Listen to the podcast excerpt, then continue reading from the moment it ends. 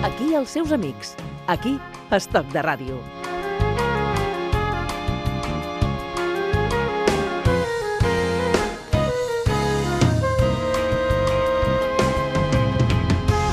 La ràdio, el mitjà que a la Primera Guerra Mundial, amb prou feines, s'havia fet servir com a comunicació entre els comandaments i les trinxeres, havia mutat en eina capdalt de propaganda política.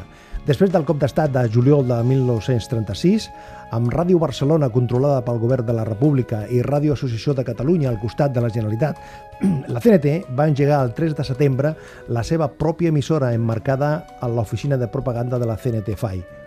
Posteriorment, com faríem el POUM, la UGT, Esquerra Republicana i el PSUC.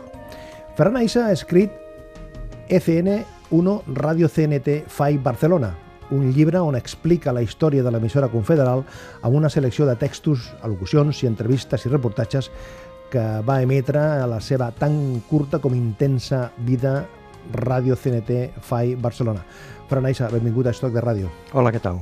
Eh, quin era el moment de la radiodifusió a Espanya en aquells moments? En aquells moments era un moment, eh, estaven cre crecendo, podríem dir, no? la, la ràdio, la radiodifusió anava creixent, també la indústria radiofònica, s'anaven creant eh, indústria, o sigui, fàbriques que creaven aparells de ràdio, o havia gent que ell mateix se'l feien, no? una gent de manetes, que ja començaven a comprar, o en ràdios galena, o amb vàlules, començaven a fer les seves pròpies emissores, perquè volien escoltar què es deia per aquestes emissores.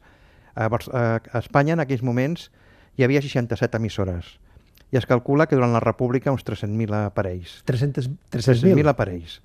Que va créixer ràpidament amb la, la implantació, diríem, de, de la radiodifusió en tot, aquest, en tot, gairebé per tota Espanya, gairebé no hi havia gairebé ciutat important que no tingués la seva emissora de ràdio, i molt aviat va arribar gairebé al milió d'aparells mm -hmm. que estaven, normalment eh, era bastant, no era, no era econòmic comprar un aparell de ràdio, però durant la República ja s'havia posat en, en marxa el que era la, la compra a, a, en lletres mm, o a, a plazos, tèrmins, a plazos, a que deien, no? Que deien, sí. Va començar justament durant la República i molta gent se la comprava mm. a, a plazos, que deien, no? I també eh, la gent que es, a, a, situava al voltant de la ràdio, els veïns, els amics, per, sí. per seguir la, la programació. Sí, no? la gent baixava aquí, anava a les cases de gent que tenien, dels seus veïns que tenien aparells de ràdio, quan creien que era important una emissió que es tenia que donar o un programa determinat, però també les associacions culturals, els, les organitzacions polítiques, els bars, també disposaven d'aparell de ràdio. Això significava que molta gent, doncs, quan estava al bar o en un centre cultural,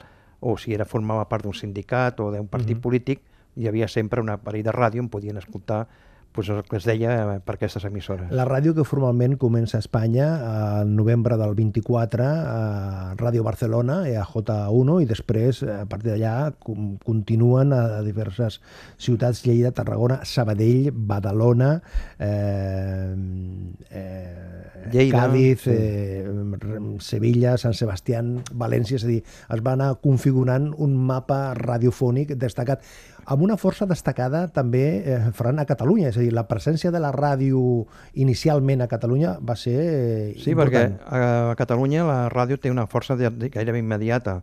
No solament Ràdio Barcelona, sinó que ràpidament a totes les províncies, eh, tant a Girona com a Lleida o a Tarragona, hi ha emissora, però a més a pobles o ciutats com Sabadell, com Manresa, Terrassa, Terrassa eh, tots aquests, Badalona. Badalona. Ràdio Badalona tindrà la, Després parlem d'això. Una emissora important. Uh -huh. Vol dir que hi ha un interès per, la, per les emissores de ràdio, que normalment emeten en onda, onda mitjana, no? mitjana. Uh -huh. excepte alguna com Ràdio Barcelona, que té alguna ja més potència, o la que es quedarà ara, com la CNT, la CNT FAI, la ECN1, que també tindrà una potència d'emissió en extra corta. Per què neix? Amb quin objectiu es posa en marxa aquesta emissora de la Bé, CNT? És un moment en què la CNT eh, Catalunya eh, disposa de més de mig milió d'afiliats eh, és, diríem, la, en una població de 3 milions. Catalunya té 3 milions d'habitants i mig, milions de, mig, mig milió de persones estan afiliades, treballadors estan afiliats a la CNT. Té una força immensa. A més, ha passat el 19 de juliol,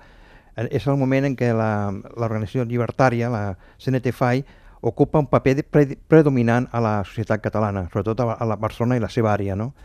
I això fa que, veient que ja en el món hi ha aquesta propaganda, de, o sigui, hi ha la, la, la ràdio, aprofitar-la, igual que tenen els, els diaris, que tenen Solet Obrera, que, que és el diari que, que en aquells moments llançarà al carrer més de 200.000 exemplars diaris, i fins i tot amb edicions de tarda, doncs ja volen també modernitzar i tenir la, la, la, la idea de tenir, o sigui, de tenir una emissora de ràdio, una estació de ràdio, i, i això fa que la, la muntin, en principi, eh, com han col·lectivitzat les, les indústries, entre elles la de la de radiofonia i les emissores Ràdio Barcelona i Ràdio CNT FAI està sota el control de la CNT i de la UGT, fa que els molts tècnics també puguin col·laborar eh, en la creació d'aquesta emissora.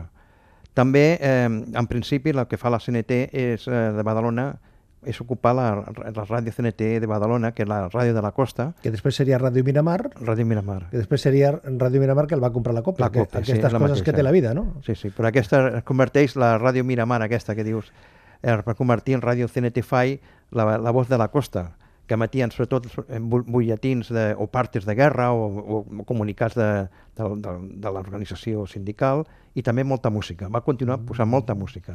Hem fet una reconstrucció en la veu del Quim Ortí per, per situar-nos eh, als anys 35-36, eh, unes reflexions que sortia precisament a Solidaritat Obrera el 17 de desembre del 36 eh, en la secció La Revolució i la Guerra, al dia habla a sus lectores de combates radiofónicos. Es triste, pero hay que confesarlo. En España hemos tenido abandonado un aspecto de la lucha importantísimo como es la radiodifusión para nuestra propaganda. El doctor Bosch Gimpera, ex rector de la Universidad de Barcelona, decía era criterio sostenido por muchos ingleses que el gobierno legal no tenía ninguna fuerza y que Franco se encontraba en situación de reconquistar un país el estado del cual era análogo al de cualquier rincón de África dominado por una turba de salvajes sin autoridad legítima alguna. Y es porque en este aspecto de lucha no hemos prestado toda la atención que se merece el asunto. Las emisoras españolas son meras instalaciones de aficionados. En el mundo no conocen todavía con exactitud el alcance y la trascendencia de nuestra grandiosa revolución y nuestra lucha a muerte contra el fascismo asesino. Por eso, a la prensa facciosa del exterior le ha sido tan fácil desvirtuar la magnitud de nuestro movimiento, pues no hay bastante con que cada día nuestras embajadas publiquen un parte de las operaciones en los frentes y nada digan de las transformaciones políticas y econòmiques de la retaguardia. La ràdio ens situem una altra vegada aquí al, al, a l'any 18, eh? després d'aquesta reconstrucció que hem fet amb, amb, el, amb el nostre tècnic, el Juan Sánchez, i la veu del, del Quim Ortí. La ràdio, Ferran, com a eina de propaganda o com eina de pedagogia? bueno, es donen dos, dos, els dos temes, els dos casos, no? Per un, per un costat, eh, perquè també la, la part, diríem, de l'exèrcit de l'Espanya, diríem, dominada per Franco, també s'ocupen les emissores i sobretot allí el que es fa és eh, propaganda política i anti, anti diríem, revolucionària, antirepublicana. La ràdio que es fa a la República, com mínim la que, la que he estudiat de la CNT, és una ràdio sobretot pedagògica. Porta molta informació, però també molta pedagogia i educació cultural, perquè consideren que la ràdio pot ser un gran mitjà per propagar aquesta cultura que a vegades no arriba per, altres mitjans. No? Llavors eh, aprofiten pues, portar gent capacitada, llibertària, o sigui, professors o, o escriptors o pensadors llibertaris, sobretot la majoria són d'aquesta línia, i que pues, fan, parlen de, sexolo de sexologia, de sanitat, d'educació, de, de feminisme, eh, en realitat d'economia, de tot. Vull dir que parlen una miqueta de tot el que és la però, vida. Però es fa aquesta aposta perquè no es confiem en les emissores convencionals, per dir d'una manera? Bé, perquè... Ells o, o, o perquè les emissores estan sí. controlades? No, perquè ells consideren que estan fent una revolució uh -huh. i aquesta revolució, encara que és, és compartida amb les altres organitzacions, consideren que des de baix és com es, es té que donar una visió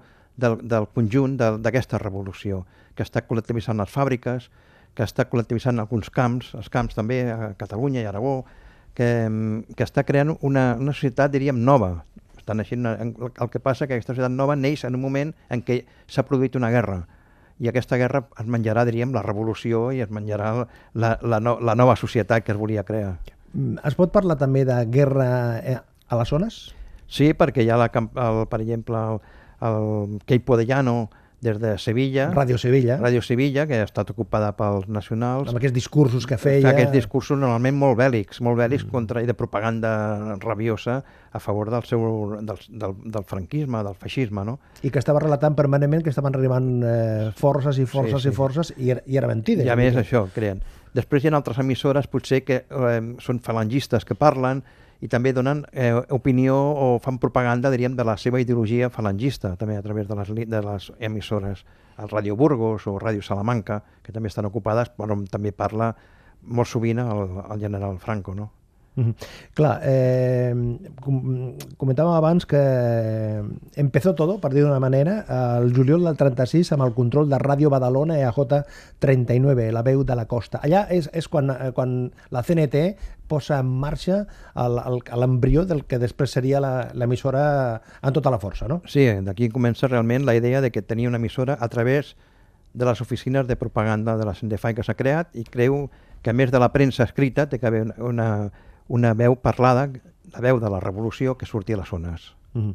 Hem trobat també, bueno, ho explica el Ferran Aissa amb aquest fantàstic llibre eh, de la ràdio de la CNT, la primera notícia de la creació de l'emissora Ràdio CNT FAI que va aparèixer al periòdico republicano El Diluvio, el 29 d'agost del 36. De nou, fent aquesta recreació, el Juan Sánchez i el Quim Ortí ens situem com sonava la ràdio, on Ens a la radio del 36. En el antiguo fomento del trabajo nacional, hoy Casa de la CNT y de la FAI, a partir del jueves la organización confederal y específica ha instalado una emisora. Diariamente se dirige a todo el proletariado mundial informándole de los acontecimientos de España, saliendo al paso de las informaciones que publica la prensa extranjera. La longitud de onda que exhibirá esta emisora de radio es de 42 metros y será audible en toda América y en Europa Central. Esta emisora saldrá con la señal internacional ECN1 Radio CNT Desde ahora, la voz del anarquismo ibérico contará con esta ventana del mundo por la cual establecerá comunicación inalámbrica con el proletariado mundial. Quina, quina manera d'explicar, de formalitzar aquesta posada en marxa, no? Sí, sí, d'una manera molt categòrica, no? d'una manera contundent, contundent eh, i aquí estem nosaltres i estem donant també una visió del que està passant al carrer i, i la donem a través de les ondes arcianes, que podríem dir, i que aquesta, aquestes veus sortiran per Europa, Amèrica i altres llocs. Clar, eh, amb una programació molt variada, com com, com explicava abans, no? economia, ciència, i a més a més amb una varietat d'idiomes també força destacades, no? perquè sí. hi, hi havia butlletins en diferents idiomes. No? Sí, s'aprofita per l'estància a Barcelona de diversos militants que han vingut a lluitar contra el feixisme, eh, de diverses llengües, perquè ells parlin eh, per la ràdio amb, amb, amb la seva llengua, que llegeixin butlletins normalment, eh, de, o partes o comunicats, com, poden, com pot ser en, en diverses llengües, no? les llengües tradicionals d'Europa, com francès, alemany, italià o anglès, però també altres, com el txecoslovac o el polonès o l'húngar. Curiós, no? Curiós, o fins i tot l'àrab, el rus. El rus. El rus i l'àrab, vull dir, fins i tot l'àrab. Vull dir que hi ha gent de tot arreu Mm. I no són les brigades internacionals, però vull dir, estan jo normalment de, de, de tendència anarquista que han vingut cridats a la revolució, han vingut a, a col·laborar. Però per què fan aquestes emissions amb, amb aquests eh, altres idiomes que tenen una presència a, a Espanya molt residual? Sí, perquè ho fan perquè això és per, de cara a la onda curta, Va, perquè en, en els seus països qui pugui, i tingui un aparell de ràdio, pugui escoltar aquests butlletins i el que està passant en aquest país. Mm. A, a, a, aquest nom de ECN1, eh, quina, quina, quina és la... És, un, és el distintiu que hi havia internacional, eh, llavors va, la, a través de que un decret de la Generalitat, una vegada s'havia fet la ràdio, sempre a, a, a posteriori es va, es va permetre que sortissin les emissores polítiques o sindicals, no? Correcte, perquè, I, eh, perquè de, de la mateixa manera que hi havia sí. la EAJ... EAJ vol dir, dir Espanya, i AJ, Espanya és la E, i AJ ah. és un distintiu que es, es va donar a Espanya, no? A totes les... I, a la, I aquí es va, com eren de tipus polític, es va posar Espanya i C és Confederació Nacional. Mm. Les altres eren eh, POM o PSUC o PC o eh, tal, no? Mm. Ens situem el 3 de setembre de l'any 1936. A les 5 de la tarda va sonar això.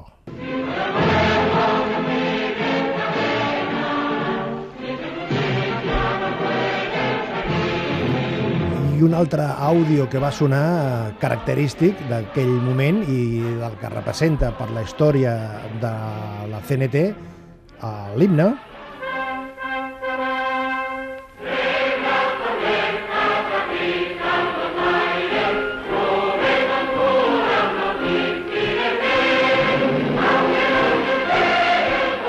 que lògicament no són les gravacions originals perquè ho comentaven a, amb l'autor de ECN1 o Radio CNT FAI Barcelona, amb el Fran Aixa, que no, gairebé es conserva molt poca cosa perquè llavors, als anys 36, es gravava, no es gravava res, pràcticament, no es gravava res. Hi ha alguna, alguna mena d'arxiu sonor, no?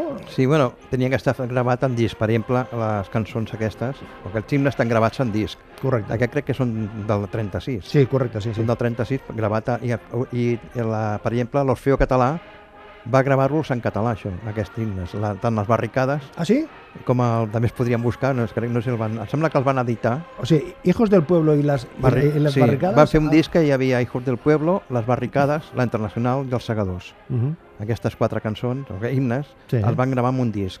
Uh -huh. Crec que el van tornar a refer quan era el centenari o alguna cosa, el van tornar a editar. Uh -huh. Però això estava en disc, Bé. podria trobar en disc perquè el van gravar en, en català totes les -huh. quatre. Llavors, hi ha, hi ha alguna mena d'arxiu sonor? De... El, el, ja dic, el, el que es pot trobar és a través de, de discos, de disc, durs d'aquells que havia de 75 revolucions, sí. i que era quan feien sobretot conferències, algunes conferències, que sobretot les que es van fer al Cine Capitol, algunes es van gravar en disc dur, però les que es feien a l'estudi no, perquè sortien la veu i s'ha acabat i es, es conservava, el que s'ha conservat és que tenia la, la, a través de, la, de les oficines de propaganda tenien eh, un equip de, de, de mm, taquígrafes i eh, taquigrafiaven tots el, tot els actes importants que es feien les, i després mecanògrafes les passaven a màquina i després això ho publicaven perquè volien que més tingués més difusió. Ho publicaven als diaris, podia ser el Diluvio que han dit abans, o Solidaritat Obrera, La Vanguardia, o sigui, ells mateixos, perquè a través d'aquí ho feien servir com a agència uh -huh. i ho enviaven aquests butlletins, feien com uns butlletins. Avui estem parlant de la ràdio a la ràdio i estem parlant en aquest cas de ECN1, Radio CNT FAI Barcelona, la voz de la revolución.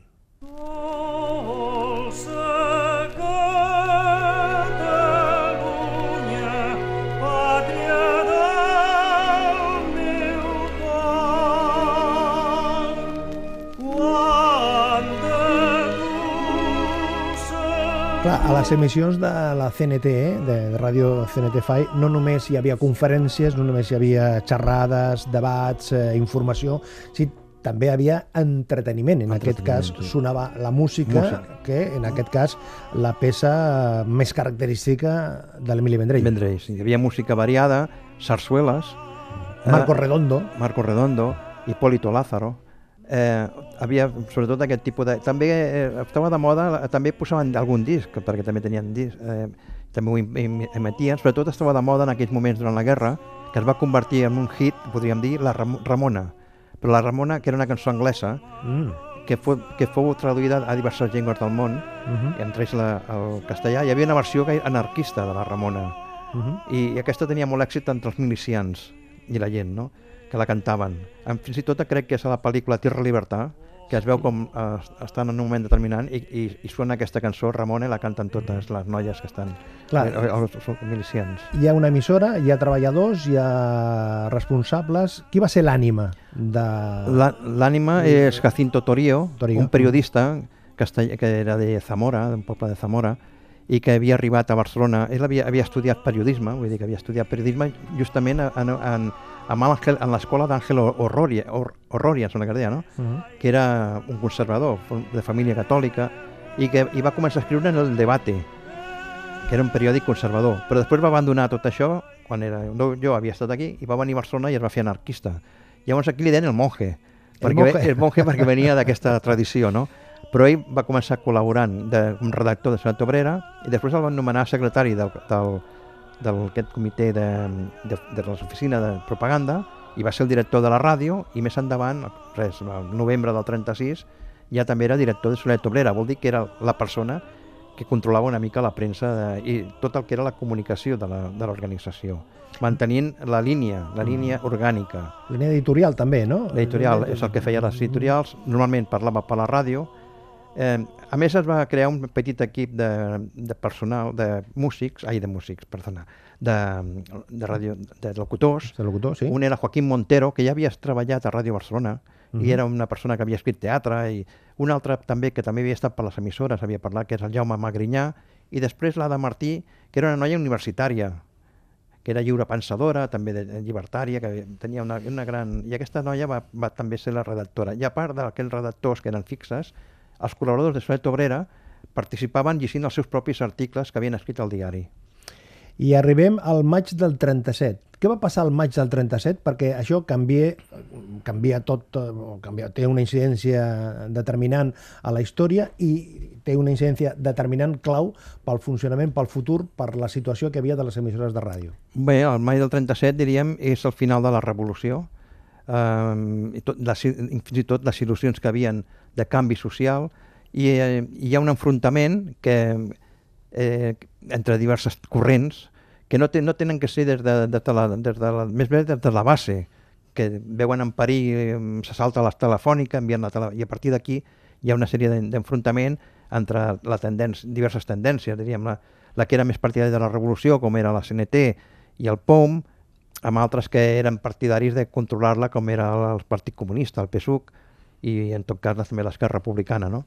I llavors hi ha un enfrontament que no guanya ningú, no, acaba, no guanya ningú, el que guanya realment és el govern de la República, que acudeix a Barcelona, envia 3.000 3.000 o 4.000 policies, intervé la Generalitat, amb el, sobretot en el, en el càrrecs d'interior, que el, el, el, se'l queda la República, defensa, que l'elimina, i també intervé les fàbriques d'armes, tot el que havia creat la, la Generalitat a, a través de la, amb la CNT i la FAI, controlant les, i llavors es converteix ja, elimina l'exèrcit ja directament eh, popular per crear l'exèrcit de la República, elimina les patrulles de control per crear, torna a haver policia, o sigui, tornem a refer, tornen a refer el, el, el sistema que hi havia abans del 36. I la ràdio també, lògicament. I la ràdio també. Llavors, eh, la radioassociació, que d'augment la té la, igualment la Generalitat, però l'altra, que era formar part d'Unió Ràdio, uh -huh. perquè s'havia creat ja durant la República. Ràdio Barcelona. Sí, Ràdio Barcelona, Ràdio Madrid, tal, uh -huh. Ràdio València, és el que actualment és la SER. Uh -huh. pues, aquestes emissores pues, continuen funcionant,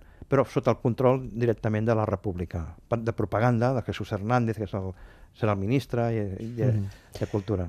Una part eh, molt destacada, molt fonamental d'aquest llibre és la reproducció d'un bon nombre de les al·locucions difoses des de les seves zones, com va ser el procés eh, de recopilació. Va ser complicat recollir tota, tota, aquest, tota aquest, eh, la gran quantitat que hi ha de, d'intervencions? Sí, bueno, eh, jo mentre he anat fent altres treballs anava trobant-me sempre que havia la programació de la ràdio i llavors jo creia que era una cosa que no s'havia fet mai i que era important. I a partir d'aquí vaig començar a tirar del fil i anar buscant els arxius o ja on fos, no? el, aquests butlletins que feien ells, perquè ells publicaven el, el boletín CNT i TFI i el publicaven en diverses llengües. I he vist en francès, en alemany, en anglès, en, en català, en castellà, i, i aquí venien també reproduccions de, dels textos que emitien. Sempre locuciones en ràdio CNT-FAI i això em va servir també, a través d'això també en els diaris, no? I això va fer que, que, que anéssim agafant aquests, aquestes, aquests textos i anar-los recollint per poder-los publicar aquí, perquè crec que era important donar la veu als que no l'havien tingut mai perquè fins ara es pot fer un llibre, però no sortia la veu de la gent, no sé que sigui una cita perquè s'ha trobat, tal. No, no, aquí hem donat la veu del que opinaven, perquè fins i tot hi ha coses molt interessants. Un periodista que em va fer una entrevista, em sembla que va ser el País, eh, em va dir i això és molt interessant perquè no s'havia dit mai. Eh, canvia fins i tot la història de, del que es, diu, es, es pensa dels anarquistes perquè fins i tot aquí hi ha ah, comunicats sí. que estan dient... No som responsables, que diuen. Sí, sí, sí. sí, sí, Però, però estan dient que hi ha gent que s'està fent passar pel, pel POM o per la gent de la CNT o per la UGT, que sigui, i estan fent coses que no tenen que fer i que això serà castigat. Eh, mm. O sigui, tot el, també sobre el problema Catalunya i Espanya, també hi ha una intervenció del que opina la, la CNT. I es dona el cas que gairebé en aquell moment, el, en aquest moment, d'aquesta etapa, és el moment que Catalunya està més gairebé independent de, de, del món sent solidària amb Espanya i amb, i amb, la, i amb la revolució que s'està fent. Molt recomanable. ECN1, Radio CNT FAI, Barcelona, la voz de la revolució.